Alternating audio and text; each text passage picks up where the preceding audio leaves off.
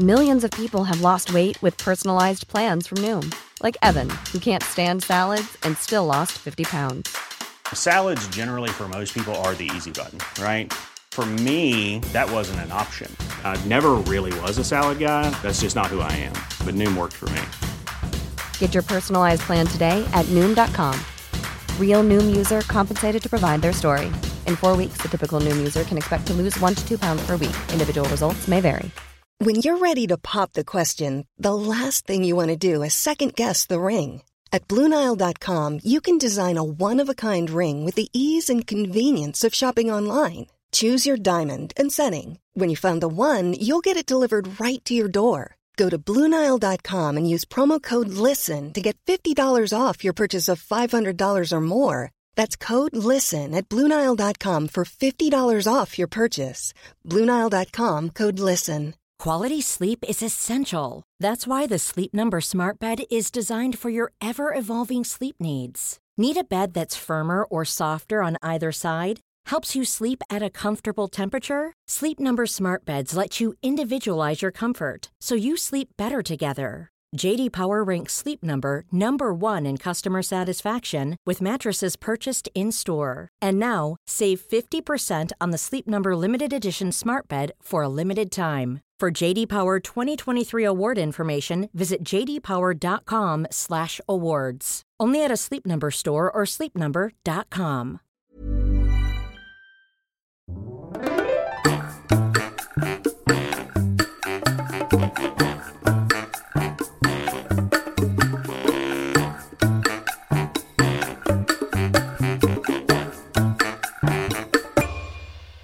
Hola, ¿qué tal? Esto es How to Spanish Podcast. Yo soy David. Y yo soy Ana. Y porque nuestros patrones lo pidieron, en esta ocasión tenemos un episodio sobre cultura y vamos a hablar sobre la clase media en México. This podcast is made possible thanks to our Patreon family. Some of the benefits include a PDF with grammar bits and vocabulary, as well as full videos and a transcript. If you want to join our Patreon family, just go to patreon.com slash howtospanishpodcast. Este es un shoutout para Mónica, Colin y Jesse. Muchas gracias por ser parte de la comunidad de Patreon. La clase media es una de esas cosas en la vida moderna que es muy importante para la economía y para la sociedad. Entonces creemos que es muy importante conocer qué es la clase media, quiénes conforman la clase media y en especial en México. Entonces vamos a hablar un poco sobre estadísticas, sobre qué puede hacer una persona que es clase media, qué no puede hacer y algunas clasificaciones muy interesantes. Y vamos a hablar de por qué es tan importante para México esta parte de la sociedad. Para empezar, hay que mencionar un organismo llamado la OCDE. Eso es la Organización para la Cooperación y el Desarrollo Económico. Ese organismo es una institución muy importante en el mundo que ayuda a tratar de nivelar las cosas en el mundo económico. Obviamente es muy difícil que las cosas sean parejas para todos los países, pero lo que trata de hacer la OCDE es tratar de imponer algunos estándares y normas para que los países puedan vivir más o menos igual o hacer reportes eh, de las diferencias de los países y que los gobiernos puedan trabajar un poco en estas diferencias y mejorar la vida de las personas.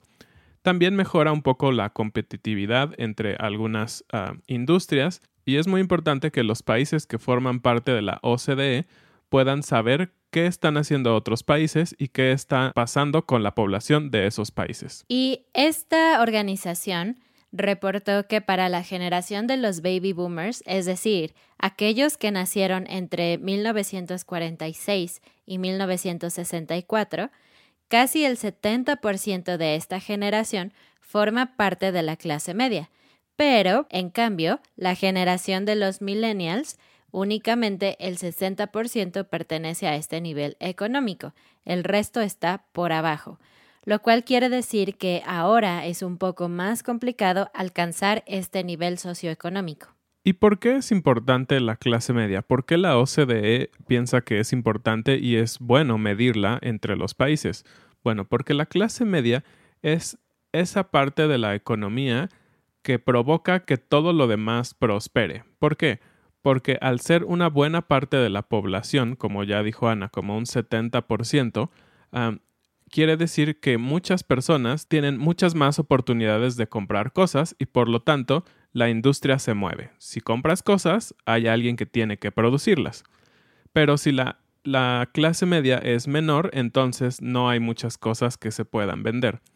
Entonces lo importante de la clase media es que tiene el poder adquisitivo para darle trabajo a muchas industrias, por ejemplo, entretenimiento, comida, ropa, todo este tipo de cosas que la clase media consume. Y la situación de México no es la mejor, pues el promedio de la clase media según la OCDE es de 61% de la población, mientras que en México solo el 45% de la población está en esta clase. Para ser de la clase media, tu salario debe alcanzar para alimentación suficiente, vestido o ropa, transporte, renta o hipoteca de un hogar, educación, ahorro, pero incluso el ocio, es decir, el entretenimiento, como ya dijo David. Ir al cine, consumir música, etc. Algo que nos sorprendió es los niveles que la OCDE considera para ser clase media. Por ejemplo, en México se dice que si tú ganas entre 5 mil y 14 mil pesos al mes, eres clase media. Es decir, si tú ganas entre 250 y 700 dólares mensuales, eres clase media. No. Obviamente no, es impresionante que hayan dicho esto. De hecho, dicen que el promedio, es decir, la mayoría de las personas en México, en México ganan 7.128 pesos para estar en esta parte de la población. 7.128 pesos son 350 dólares. Obviamente no puedes tener todo lo que decía Ana en la descripción de qué es la clase media o qué puede comprar con 7 mil pesos o 350 dólares. Como ustedes saben, México es mucho más barato en algunas cosas. por ejemplo, la comida es muy barata, ¿no? O vivir es un poco más barato pero otras cosas son muy caras, como la gasolina y el transporte. Tú puedes vivir con eso, tal vez, muy escasamente, por lo que nosotros no diríamos que eso es la clase media. Y nos preguntábamos entonces, ¿por qué la OCDE clasifica tan bajo a la clase media? De hecho, si tú eres clase alta, dice que tú ganas 14 mil pesos o más. Si ven, la clasificación es muy baja. 14 mil pesos justamente son 750 dólares. Si tú ganas más de 750 dólares en México, según la OCDE, tú eres clase alta, prácticamente eres rico, y tampoco creemos que esto es real. Y nos preguntábamos, ¿por qué la OCDE dice esto? Y creo que la respuesta es un poco sencilla y también un poco cruel porque esta institución, como les dije, quiere tratar de nivelar las cosas en la región, en, los países que integran la OCDE. Entonces, si los países ganan poco dinero, creo que es más fácil para esta institución hacer sentir mejor a la gente que diga, oh, soy clase media aunque gano muy poco dinero, o oh, soy rico aunque gano un poquitito más que los demás. Pero la realidad es que no eres ni clase media ni rico con estos montos. Y de hecho, la directora de la Visión Estratégica Económica y del Consumidor de Euromonitor Internacional dice algo que nosotros pensamos que es muy real. No hay un acuerdo sobre una definición simple de la clase media. La más sencilla es que la clase media es gente que no es ni rica ni pobre, y esto varía mucho, depende del país en donde vives. Claro, creo que esa es la mejor definición porque, como decía esta señora, es muy difícil decir quién es clase media y quién no es clase media.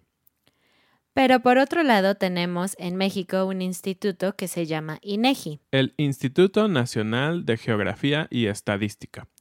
Este instituto justamente lo que se dedica es hacer encuestas en la industria, hacer encuestas con personas para saber qué está pasando. Son como la base de datos de México. Y ellos dieron datos que a nosotros nos parecieron más correctos, más decentes. Ellos dijeron que para estar en la clase media en México necesitas tener ingresos entre 15 mil y 45 mil dólares al año, lo cual serían 300 mil y 990 mil pesos mexicanos, casi un millón de pesos al año.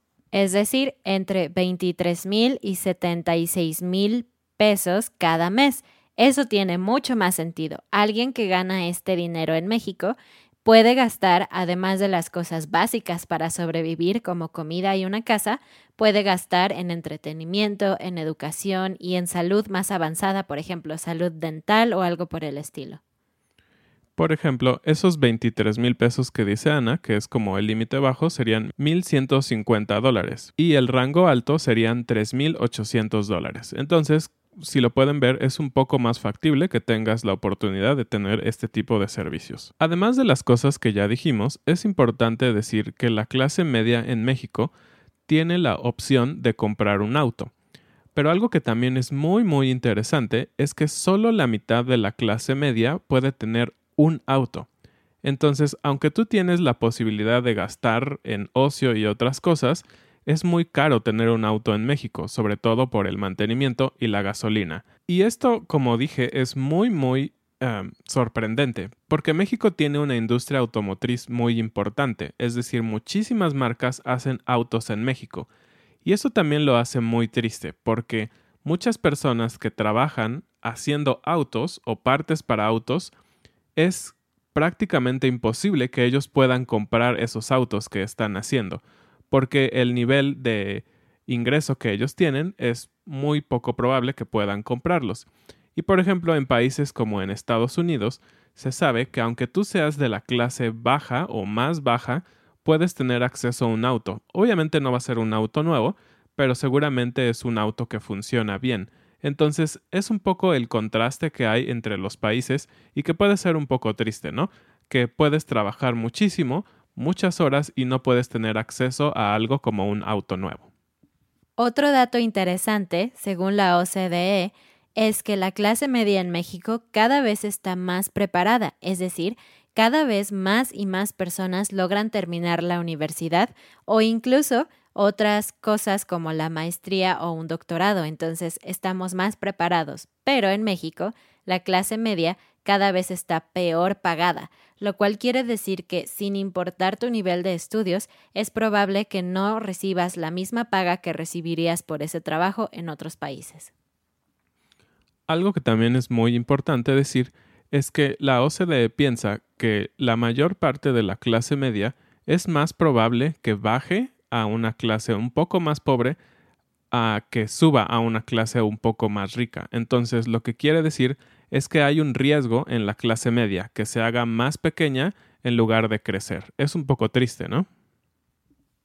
Y bueno, como es muy difícil saber si eres clase media o baja o qué, muchos organismos, incluido el Banco Mundial, han creado nuevas palabras. Ahora no solamente existe clase media, sino clase media baja, clase media alta, como para definir en qué parte del espectro total estás tú. Sí, y creo que es muy importante porque, como decíamos, em, el rango es muy amplio, ¿no? Simplemente es si no eres pobre o no eres rico, pero tal vez puedes estar muy cerca de ser rico o muy cerca de ser pobre. Y es importante la clasificación para saber a qué tipo de cosas tienes acceso. Y ahora vamos a contarles un poquito sobre algo que encontramos que parece que es muy muy interesante y nos ponemos de ejemplo nosotros. Encontramos una página, un servicio en Internet, en donde tú puedes poner tus ingresos y ver cómo sería tu nivel de vida en diferentes países. Esto me parece que es muy interesante porque puedes darte una idea de cómo puedes vivir con tus ingresos en otros lugares. Por ejemplo, si Ana y yo decidiéramos irnos a vivir a otro lado, podríamos saber desde antes qué podríamos esperar. Creo que eso es muy útil, ¿no? Te da una idea de que con tu trabajo actual o tal vez creando cosas en Internet o algo, puedes vivir de una mejor manera o peor manera en otro lugar. Sí, está muy interesante porque básicamente solamente pones tus ingresos mensuales, cuántas personas contribuyen o cuántas personas tienes en tu hogar y también el país y puedes ir viéndolo en la moneda nacional. Puedes verlo en dólares o en pesos o lo que tú necesites. Bueno, entonces, según esta clasificación, y tiene, creo que está un poco enfocada al tema de OCDE, porque dice que en México nosotros somos clase alta, porción baja. Es decir, estamos arriba de la clase media, pero por un poquito. No, no somos como súper ricos, ¿no? Y de hecho es extraño porque nosotros, nuestra percepción viviendo en México es que nosotros somos clase media. Nunca pensaríamos que somos clase alta realmente. Sí, y de hecho, cuando vimos la clasificación, como les contamos hace unos minutos, pensamos que era demasiado exagerada. No podemos ser clase alta, no vivimos con lujos, ¿no? Tenemos un auto, sí, pero no tenemos dos o tres o marcas de lujo. Entonces creo que es un poco excesivo, pero bueno, esa es la clasificación que tiene. Ahora, si con los ingresos que tenemos actualmente fuéramos a vivir a Alemania, seríamos clase baja. Muy baja. Exactamente. Según esto, estaríamos en la parte más baja de la clase baja. Hmm, creo que no quiero ir a vivir a Alemania. Por el contrario, si nos fuéramos a vivir a India con los mismos ingresos que tenemos ahorita, según la página, estaríamos hasta arriba de la clase alta, es decir, seríamos considerados ricos. Wow. Vamos a India. No, no es cierto. No sé, no me, no me llama mucho la atención la cultura, pero mm, puede ser. ¿Ok? Ah, ahora, si fuéramos a vivir a Estados Unidos, y sé que en Estados Unidos varía muchísimo dependiendo de la zona, del de, eh, el país, por ejemplo, sabemos que California es mucho más caro que las zonas del centro del país, pero esta estimación es como en general en Estados Unidos, estaríamos también en la clase baja, pero a un nivel medio. Entonces, estaríamos apenas arriba de lo que estaríamos en Alemania. Entonces, creo que tampoco mm. podemos ir a vivir a Estados Unidos. Lo siento, amigos, no iremos a visitarlos. y también en China hicimos el ejercicio y en China estaríamos arriba, hasta arriba de la clase alta. Al parecer también seríamos ricos en China. Así que parece que nuestras opciones son Asia prácticamente. Sí, creo que estar en Estados Unidos o en Europa no es una opción para nosotros. Pero bueno, vamos a dejarles esta página por si les interesa hacer un cálculo de cómo serían sus ingresos en otras partes del mundo. Me parece, como dijo David, un poco exagerado, tal vez no es 100% real, pero es un ejercicio interesante y divertido. Y más o menos eso es lo que se refiere a la clase media en términos económicos. Pero no podemos desligar el término económico con el político, ¿no? Están muy, muy ligados. Y no es que necesariamente tienes que votar por alguien o ser un partidista muy fuerte, pero siempre hay una relación entre los partidos políticos o los gobiernos y el reflejo económico que hay en el país. Entonces creemos que es importante ah, hablar un poquito de eso y sobre todo hoy en día en México es muy importante cómo se ve la política y la economía para la gente común. Es interesante porque durante esta época en donde tenemos al nuevo presidente, el tema de la clase media está en el limbo. Está muy polarizado el tema de las clases sociales actualmente en México. ¿Por qué? Pues porque el discurso político en este momento está clasificando a las clases sociales de la siguiente manera. La clase baja es el pueblo bueno y la clase alta son generalizados por el presidente como la mafia del poder, los que tienen el poder y como criminales de cuello blanco. Es decir, con estas palabras lo que se está diciendo en la política es que cualquier persona que pertenezca a la clase alta tiene ingresos por corrupción, por haber hecho las cosas mal, por abusar de los pobres, etc. Y sabemos que esta no es la verdad. Puede haber corrupción en cualquier área de la sociedad y sí, se, se piensa que generalmente en la clase alta hay más, pero eso no implica que cualquier persona que pertenezca a esta clase sea un criminal, ¿no? Pero eso es lo que se está diciendo ahora en México. Y es complicado porque para la gente que es clase media como nosotros, nosotros no queremos estar en la mafia del poder, pero tampoco creemos en este asunto de que solo los pobres son los buenos.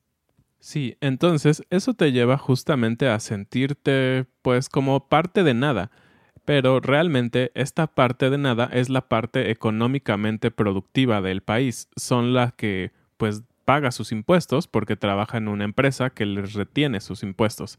Entonces es un poco complicado y por eso queremos hablar un poquito de eso. Y específicamente vamos a hablar de dos términos que hoy en día son muy, muy comunes. Puedes leer estas palabras en cualquier noticia de México. Son términos muy importantes y son palabras que no es fácil encontrar en los diccionarios, pero que están en la mente de todo mexicano. Así que queremos compartirlas contigo para que puedas entender un poco más la cultura de México en estos momentos. Y estas dos palabras son, primero, fifi y también chairo. Vamos a hablar un poquito de cada una de ellas. Sí, comenzamos con fifi. Y actualmente nuestro presidente es de izquierda. Pero algo que también él hace constantemente es usar palabras que nadie usa ahora, que fueron muy comunes en el pasado, pero ahora nadie las usa. Pero como él las dice todo el tiempo, entonces están volviéndose normales otra vez. Y Fifi es una de ellas. En el pasado, Fifi significaba elegante, alguien que usaba ropa elegante y por lo tanto parecía una persona de dinero o pudiente. Pero ahora él está usando esta palabra para describir a todas las personas que son de clase alta y que al mismo tiempo son sus opositores. Es decir, los periódicos, por ejemplo, que no están de acuerdo con las medidas o cosas que el presidente está haciendo, el presidente dice que es la prensa FIFI. De hecho, como dice Ana, la primera vez que usó el presidente este término fue con la prensa, y después lo usó con empresarios y otro tipo de cosas. Entonces, los fifís son todos los que están prácticamente en contra del gobierno y, y también son los que tienen más dinero, según el presidente.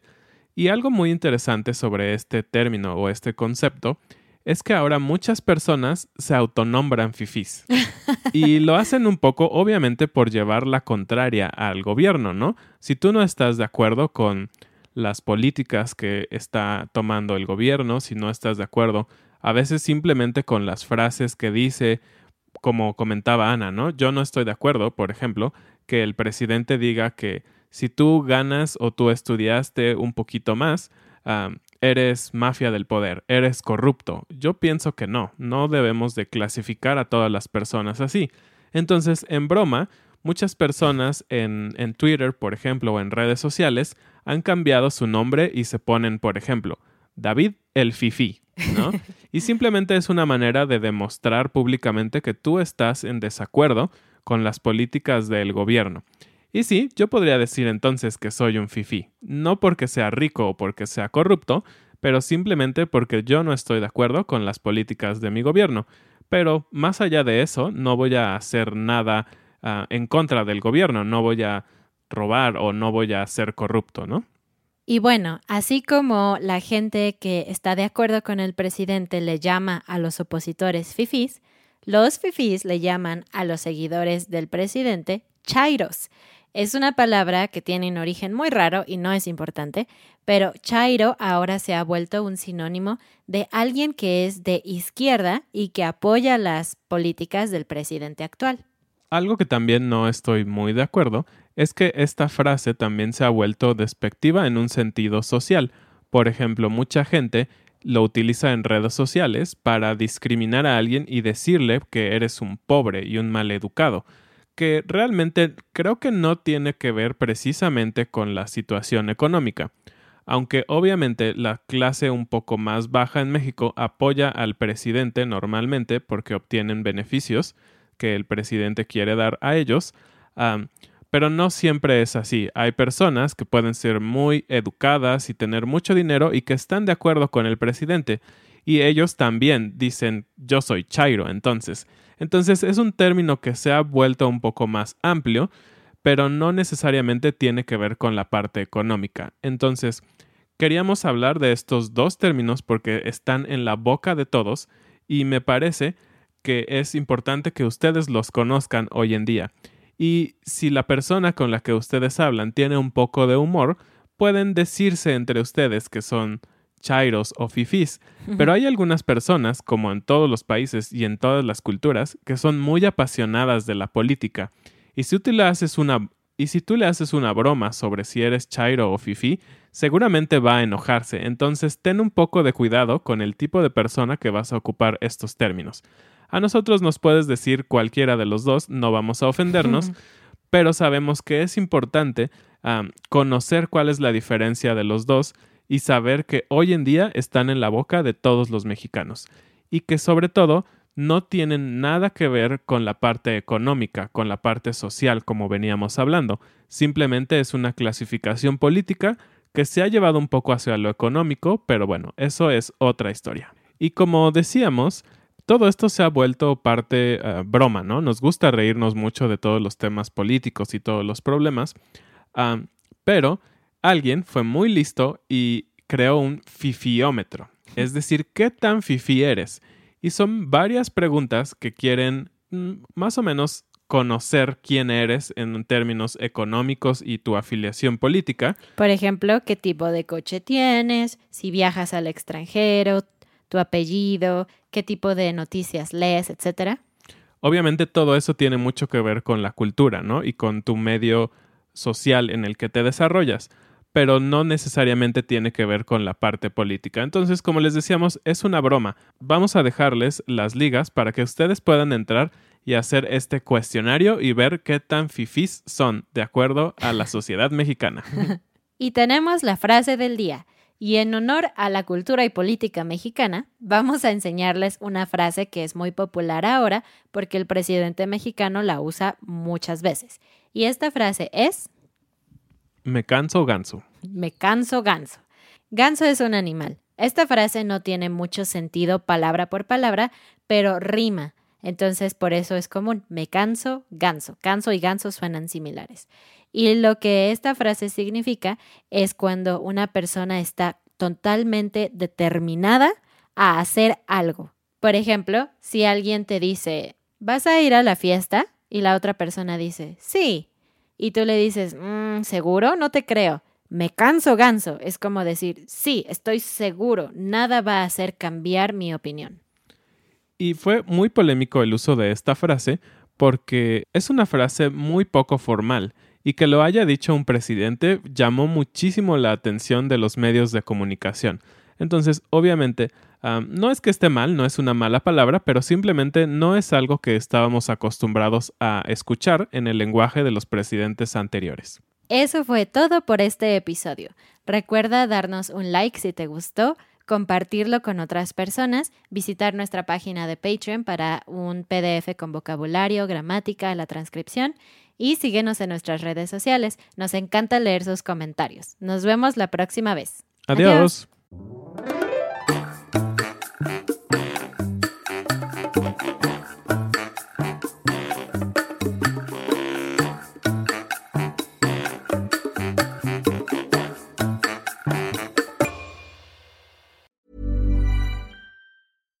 Deserves the best, and there's no better place to shop for Mother's Day than Whole Foods Market. They're your destination for unbeatable savings, from premium gifts to show-stopping flowers and irresistible desserts. Start by saving 33% with Prime on all body care and candles. Then get a 15-stem bunch of tulips for just $9.99 each with Prime. Round out Mom's menu with festive rosé, irresistible berry chantilly cake, and more special treats. Come celebrate Mother's Day at Whole Foods Market. Even when we're on a budget, we still deserve nice things. Quince is a place to scoop up stunning high-end goods for 50 to 80% less than similar brands. They have buttery soft cashmere sweaters starting at $50, luxurious Italian leather bags, and so much more. Plus, Quince only works with factories that use safe, ethical, and responsible manufacturing. Get the high-end goods you'll love without the high price tag with Quince. Go to quince.com/style for free shipping and 365 day returns.